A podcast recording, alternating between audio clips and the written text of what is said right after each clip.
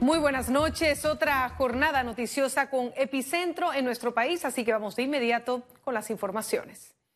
Y este miércoles comenzó con fallas técnicas la recolección de firmas para la revocatoria de mandato contra el alcalde de Panamá, José Luis Fábrega.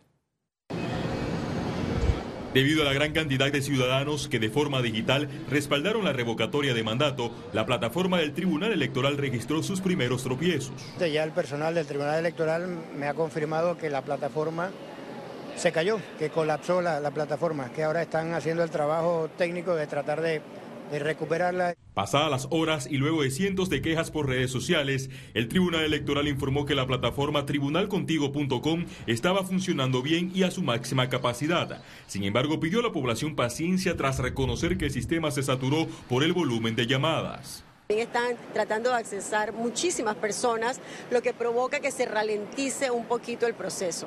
Así que tengan paciencia, vuélvanlo a intentar una vez más y si no es así, entonces hay que buscar la manera de eh, trasladarnos tal vez a los kioscos que hay a lo largo de, de toda la ciudad. Hoy es un evento patriótico, cívico, democrático, que demuestra que el verdadero poder lo tenemos nosotros, el pueblo. Por su parte, el alcalde capitalino José Luis Fábrega, en su recorrido por el barrio de Cabo Verde, manifestó que nadie lo desviará en medio del proceso.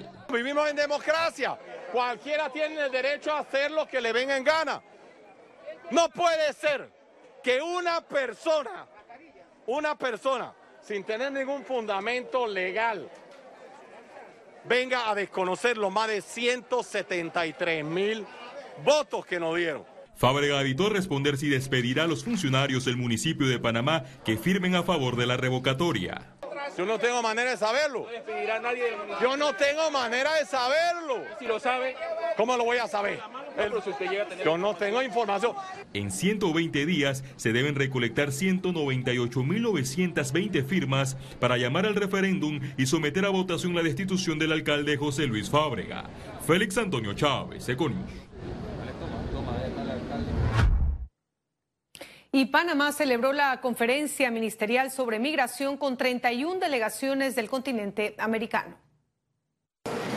El fenómeno de la migración irregular en América fue abordado en Panamá con el secretario de Estado de Estados Unidos, Anthony Blinken. El jefe de la diplomacia americana mencionó que los países de Centroamérica deben crear más oportunidades para los migrantes. Tenemos que trabajar juntos, apoyar a las comunidades de primera línea, que alojan a migrantes y refugiados con mayores recursos para la salud y la seguridad pública, servicios sociales e infraestructuras más resilientes. La ministra de Relaciones Exteriores, Erika Moines, informó sobre la cooperación regional para frenar la migración irregular en el Darién. En agosto del 2021, los ingresos por la frontera del Darién alcanzaron un pico de 2.800 migrantes en un día. Hoy, el promedio no supera los 180. En el encuentro, Panamá firmó una declaración para reforzar la comunicación bilateral sobre migración con Estados Unidos. Panamá para reforzar esa voluntad de este tema de atención mundial de la migración, firmó en el día de ayer una carta de intención donde reafirma su voluntad de seguir tratando el tema bilateralmente con los Estados Unidos. La conferencia ministerial sobre migración fue la antesala para la firma de la Declaración sobre Protección Migratoria que se dará en la Cumbre de las Américas en junio. Gabriela Vega, Econews. Y el gobierno de los Estados Unidos apoyará a Panamá en la lucha contra el acoso judicial.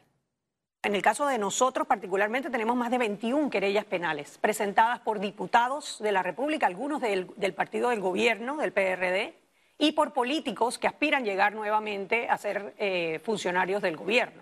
¿no?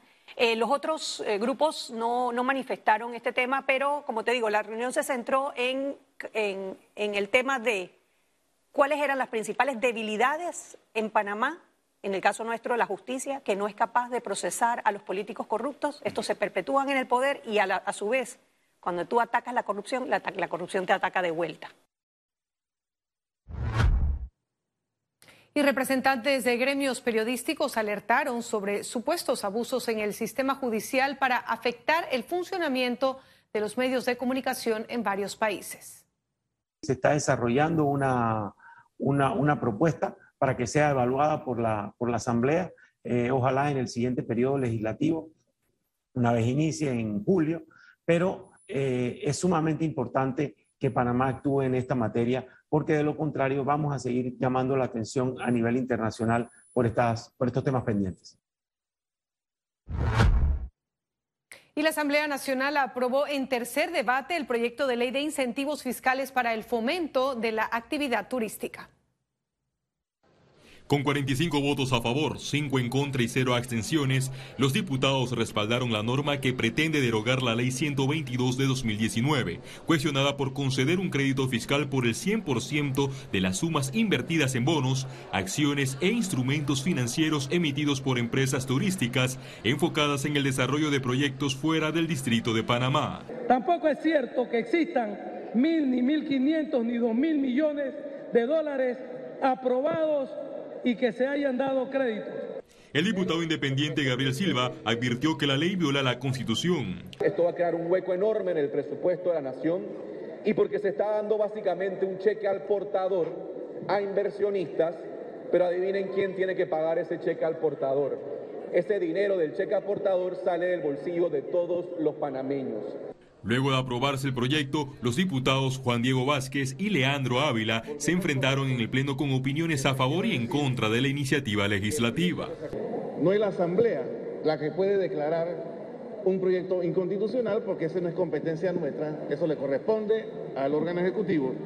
A mí me sorprende que se diga que la Asamblea no debe hacer un análisis de la constitucionalidad de las normas si hay una comisión que el colega que me antecedió ha presidido en varias ocasiones, que justamente debe analizar la constitucionalidad. El proyecto avanzó en los tres debates pese a no tener el Ministerio de Economía y Finanzas y la Contraloría un informe económico de una norma que otorga cientos de millones de dólares en exoneraciones fiscales. Félix Antonio Chávez, Econius. Y el Consejo de Gabinete autoriza la convocatoria para vacante de magistrado de la Sala Segunda de lo Penal de la Corte.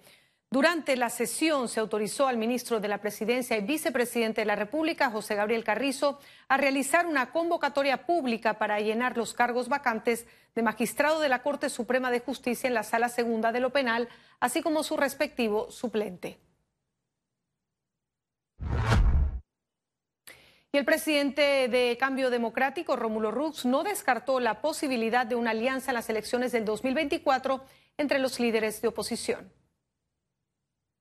Por supuesto que si nosotros en el camino vemos que estamos de acuerdo en la forma en cómo queremos darle solución a los problemas, que estamos de acuerdo en hacer los cambios que el país necesita, que estamos de acuerdo en que el sistema político actual ya colapsó y necesitamos una renovación, un cambio profundo y real. Por supuesto que yo no descarto que haya una alianza el día de mañana. Y el diputado Benicio Robinson busca la reelección como presidente del PRD. Benicio Robinson llegó a la sede del PRD junto a Raúl Pineda, quien se postuló para el cargo de tercera vicepresidencia del Consejo Directivo Nacional. En la entrada de la sede del PRD se registró una aglomeración de personas, la mayoría simpatizantes de Robinson.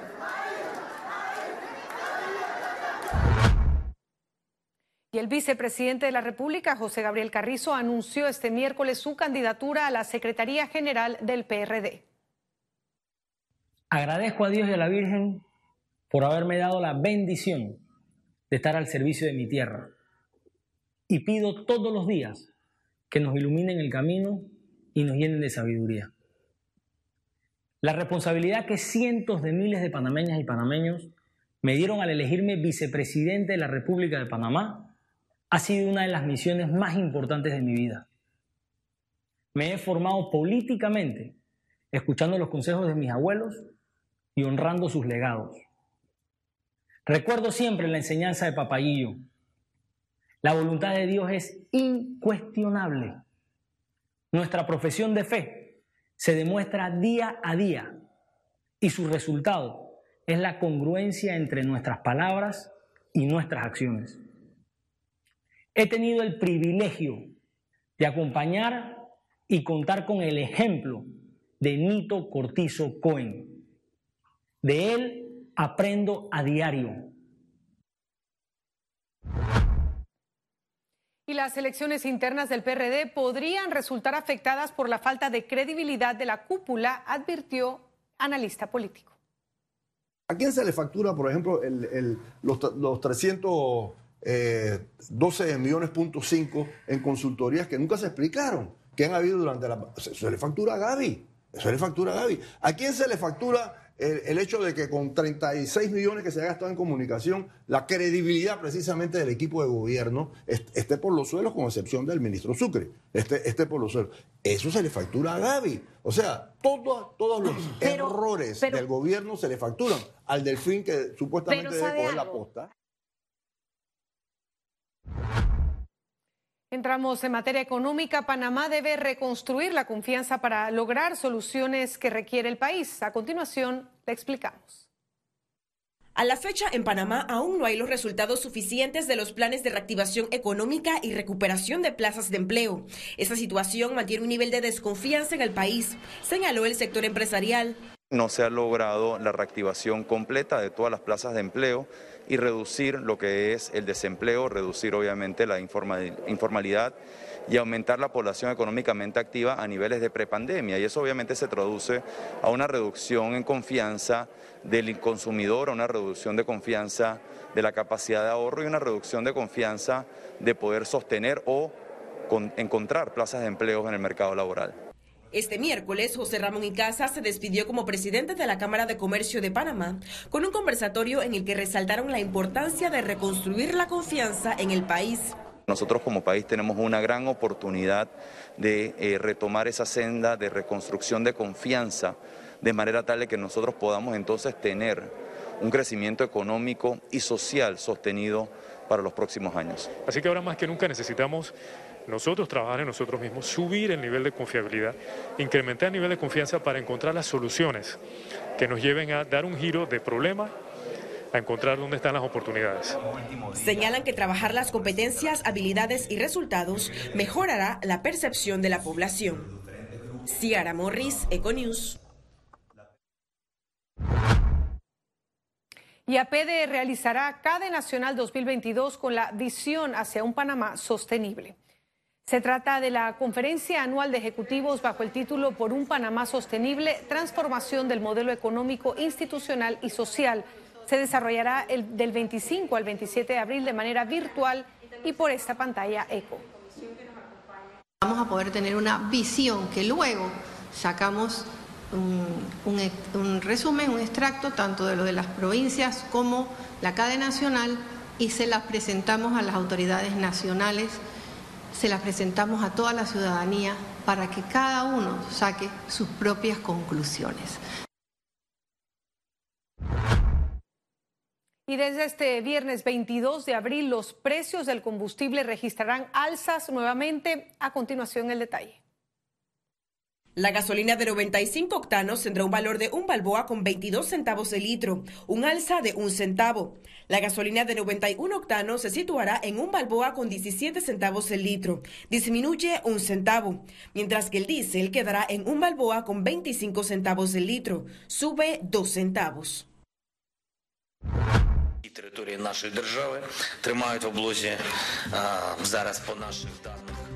El pesar embarga el discurso del presidente de Ucrania, pues la operación para rescatar civiles en Mariupol fracasó.